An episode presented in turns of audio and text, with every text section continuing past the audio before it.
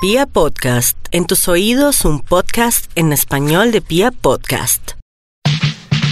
Un podcast que te dice la verdad sobre el marketing. Un podcast para ti. Marketing digital al desnudo con arroba soy Carito Ruiz. Hoy vamos a hablar de 12 acciones para aumentar las ventas de tu e-commerce. Y es que sin importar mucho si hoy en día ya estás facturando o no, lo cierto es que cuando tenemos un e-commerce siempre vamos a querer aumentar las ventas. Entonces, hoy vamos a hablar de esas dos estrategias que nosotros hemos implementado con algunos de nuestros clientes que nos han funcionado y que seguramente si tú las aplicas en tu negocio te van a funcionar. La primera es incluir nuevos productos a tu tienda. Esta realmente, aunque la mencioné de primera, yo la dejaría de última, porque es una de las estrategias más costosas en cuanto a la parte uh, de negocio se refiere, porque pues incluir un producto nuevo me implica unos eh, sistemas o unas acciones de producción, me implica cambiar un montón de cosas en el inventario, me implica la web, bueno, me implica un montón de cambios que quizás al final de pronto todo eso que me implicó esos costos que me implicó no fueron mm, como tan rentables a si hubiera decidido hacer otro tipo de las estrategias. Entonces, es una opción, pero yo te recomendaría que la dejes prácticamente de última en caso de que nada de lo otro funcione. La otra opción, la, la otra acción para aumentar también tus ventas a través de los e-commerce es que generes una sección de preguntas y respuestas. ¿Y esto por qué pasa? Porque resulta que la mayoría de las veces las personas se van de los carritos de compra es porque no han resuelto todas sus dudas. Y como no han resuelto todas sus dudas y no se sienten seguras para comprar, pues la transacción no se lleva a cabo. Trata siempre pues de que estos textos estén visibles para todo el mundo, que sean muy fáciles de encontrar, que a la persona le quede supremamente claro toda la información de tu producto y así va a ser más fácil que el usuario, si realmente está interesado, pues haga una transacción. ¿Qué tipo de cosas te pueden favorecer? Incluir cosas como eh, si los medios de pago que recibes, si tienes algún tipo de garantía, los envíos a qué ciudades o a qué países llegan, en cuánto tiempo llega cada uno de estos pedidos. Si, por ejemplo, vendes ropa o zapatos, pues tienes que tener algún tipo de plantilla o algo que le facilite al usuario saber exactamente qué talla es, porque no siempre somos la misma talla en todas las marcas. Entonces, facilítale al usuario ese proceso donde la persona pueda decir, ah, ok, es que mira, este, en esta plantilla, la, eh, pues la marca me dice que me tengo que medir aquí, me tengo que medir el pie de esta manera o en esta forma, o qué tengo que hacer para descubrir mi talla y pues que no vaya a tener una mala experiencia pidiendo la talla equivocada. Ah, en la parte de color, entonces también sé muy específico en los colores que tiene tu producto. Mm, si es, por ejemplo, un regalo, entonces qué condiciones son cuando es un regalo, si, si la persona puede hacer cambios o no, cuánto tiempo se demora en llegar el producto. ¿Qué pasa si, por ejemplo, el día que llegue el producto yo no estoy? Si me lo pueden dejar o si es pago contra entrega. Todo ese tipo de cosas tienes que dejarlas súper claras en la web para que la persona se sienta totalmente tranquila de hacer una transacción contigo. Si el material, por ejemplo, produce algún tipo de alergia, mm, sé muy específico si vendes eh, pues cosas con materiales o con con alimentos, sé muy específico en esos componentes porque pues las personas que son alérgicas podrían llegar a tener una muy mala experiencia con tu marca si de pronto ocultas algún tipo de ingrediente que pueda llegar a tener la comida o algo así, es muy importante que lo pongas. Qué colores pues están disponibles, si realmente funciona para lo que yo quiero. Hace poco me pasó que yo necesitaba comprar un micrófono y entonces entré y miré y era súper difícil encontrar o saber si esos micrófonos que me aparecían en Amazon eran los que realmente yo estaba buscando. Y al final con la opción que me quedó, quedé era una que costaba prácticamente 10 veces más de lo que me costaban los demás que la plataforma me estaba mostrando. Pero ¿por qué me decidí por este? Porque fueron súper detallistas en la descripción. Entonces en esa descripción especificaban realmente para qué servía, cómo se usaba, incluso tenía un video de cómo se podía usar en cada dispositivo y todo lo demás. Y eso me ayudó a tomar la decisión, porque dije, este sí es el que yo necesito, esto sí es lo que estoy buscando. Mientras que los otros me daban inseguridad porque no sabía si era realmente lo que yo necesitaba. En este, como fueron tan específicos y tan claros en los usos que le puede dar el producto, me ayudaron a tomar la decisión. Y mira cómo incluso estuve dispuesta a pagar 10 veces más de los demás solo porque iba a la fija y con los otros pues me daba un poco de miedo que al final no me funcionaran para lo que yo estaba esperando. Cuáles son las políticas de envío, cuáles son las políticas de devolución. Una vez también me pasó con una marca que yo hice un pedido, el pedido nunca llegó, exigí la devolución y cuando exigí la devolución, para sorpresa mía me dijeron, mira, claro, te vamos a hacer la devolución, pero entonces tienes que mandar un correo y se demora 15 días la devolución. Y yo decía, ¿qué? O sea, llevas un mes con mi plata, no me entregaste mi producto, te estoy exigiendo ahora una devolución y en la devolución me dices que además te vas a tomar el trabajo de demorarte 15 días más en pagarme, o sea, esas cosas no se hacen. Evidentemente, después de mucho discutir con el tema, finalmente me devolvieron la plata el mismo día, pero son cosas que al final te producen malas experiencias. Entonces, trata de ser muy claro en todo esto, que la información sea bastante visible para que los usuarios pues no tengan estas malas experiencias, porque además, aunque quizás esa transacción se haya cerrado, seguramente si tienen una mala experiencia contigo no van a volver a querer comprarte nunca más. ¿Qué pasa si, por ejemplo, se incumplen la fecha de entrega? Si, no sé, era para el Día de la Madre y a mí me llegó después del Día de la Madre, pues ¿qué pasa? Porque ya no me servía, yo lo había pedido para una fecha especial. Entonces todo ese tipo de condiciones las claras en ese documento. Una tercera estrategia que te recomiendo para aumentar las ventas dentro de tu e-commerce son las estrategias o las ofertas tipo upselling y cross-selling. Entonces, mira qué tipo de productos pueden ser complementarios para que los puedas ofrecer o qué tipo de alianzas puedes hacer con otro tipo de negocios para pues vincularlo con otros productos y así aumentar el costo promedio de, facturación por cada uno de tus clientes.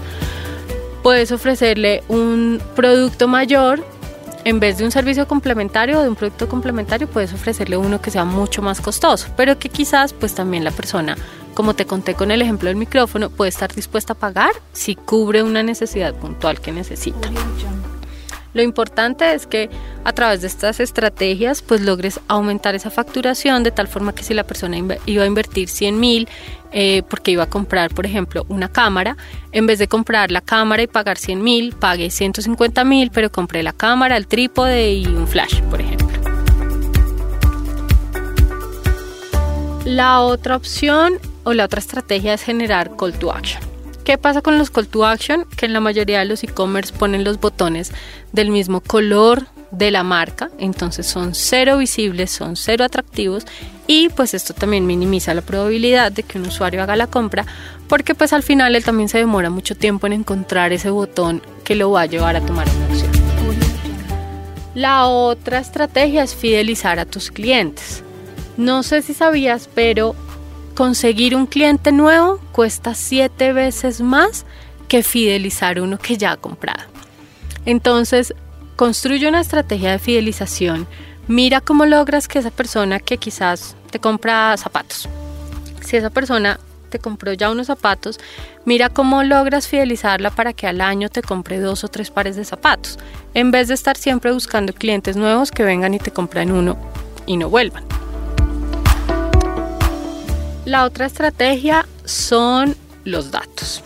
Y cuando hablamos de los datos es o que a veces no me pides datos o a veces me pides de más. Entonces, pide realmente los datos que necesitas. Yo te recomendaría pedir por lo menos nombre, correo y número de celular. No necesitas más. Sí es importante que tengas dos puntos de contacto, porque si de pronto la persona puso el correo mal, que tú tengas como contactarla por celular o si digitó el número del celular mal, pues tengas cómo contactarla por correo. Siempre que tengas dos opciones de contacto, sí es importante.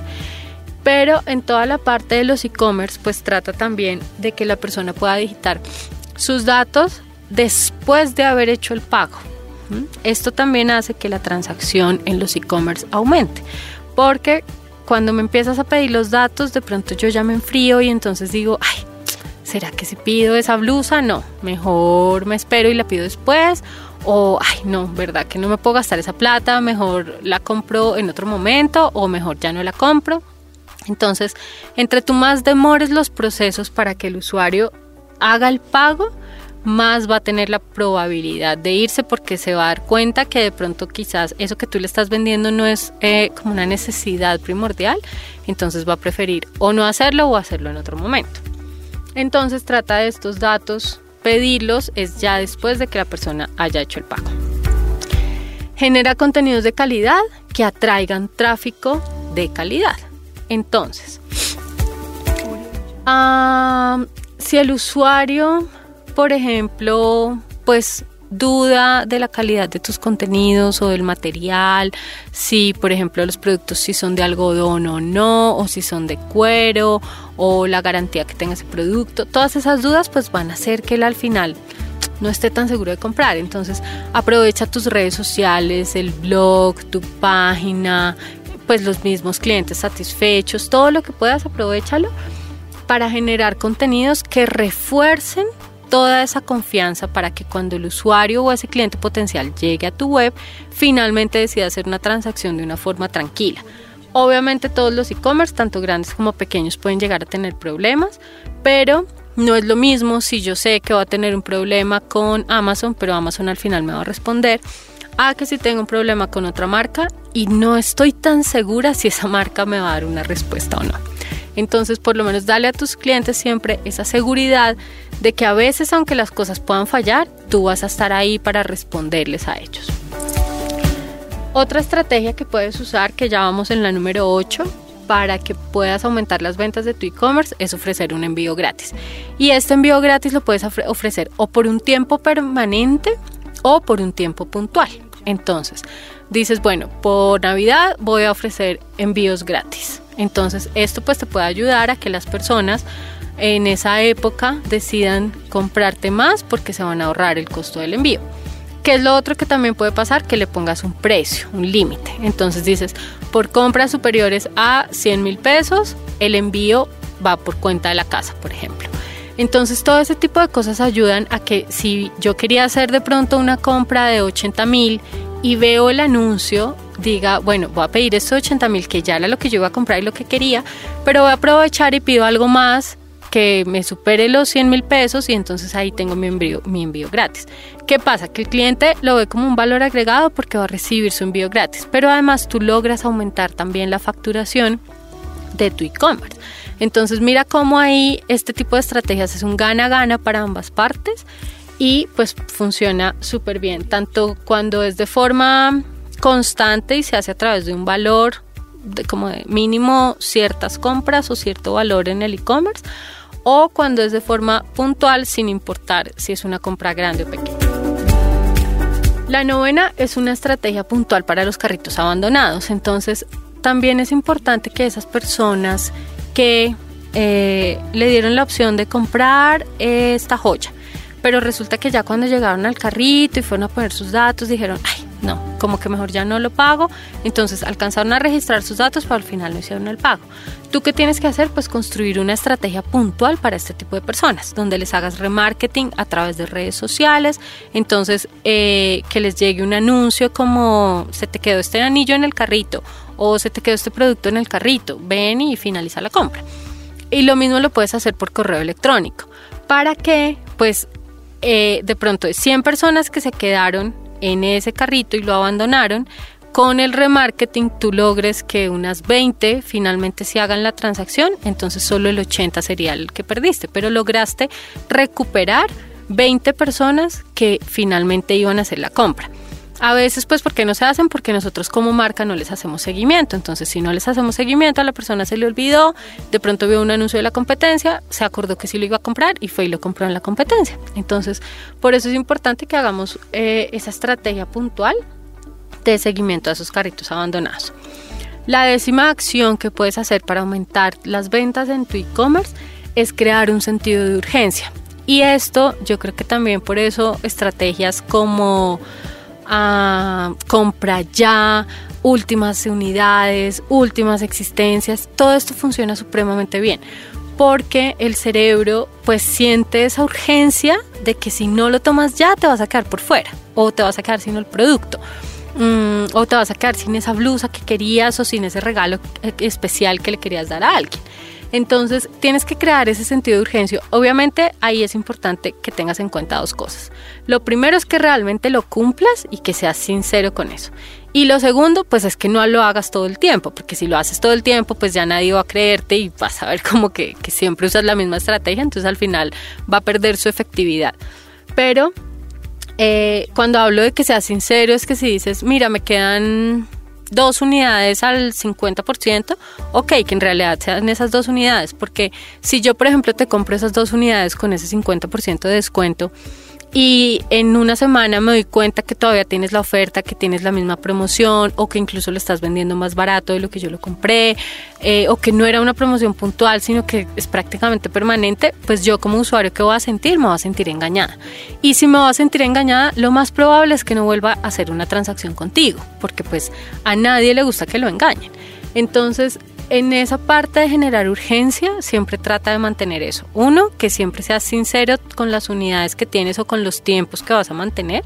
Lo mismo si vas a hacer una promoción. Si tú dices que la promoción va hasta el 20 de diciembre, no es que el 21 alguien te escribió y a ti te dio pesar y tú le mantuviste la promoción. No, porque entonces además el usuario se va a acostumbrar a eso, a que tú, tú mismo ni siquiera respetas tus propias promociones y respetas tus propias políticas. Entonces, esto no va a hablar bien ni de tu marca ni de ti.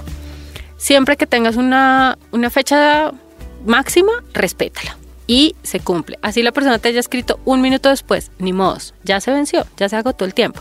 Esto también hace, primero, que aumentes tu credibilidad, aumentas tu confianza y además, si en un mes vuelves y lanzas esa promoción, la persona ya va a saber que tú estás hablando en serio.